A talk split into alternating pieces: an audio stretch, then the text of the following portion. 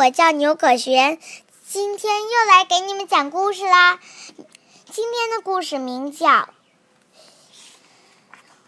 小喇叭》。阳台上开满了牵牛花，就像一个个小喇叭。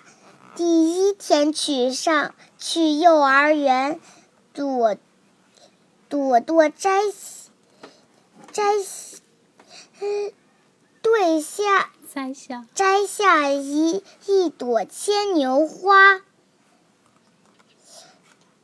对带带上小喇叭，想说话时就用它。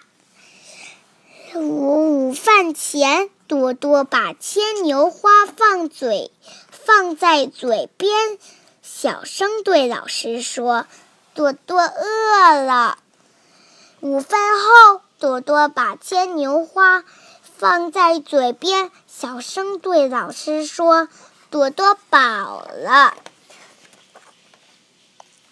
放学了，老师送朵朵。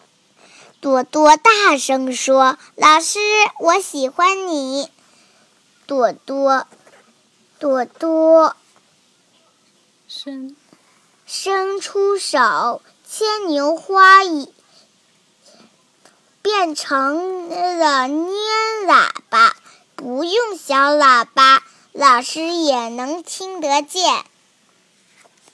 好啦，谢谢大家。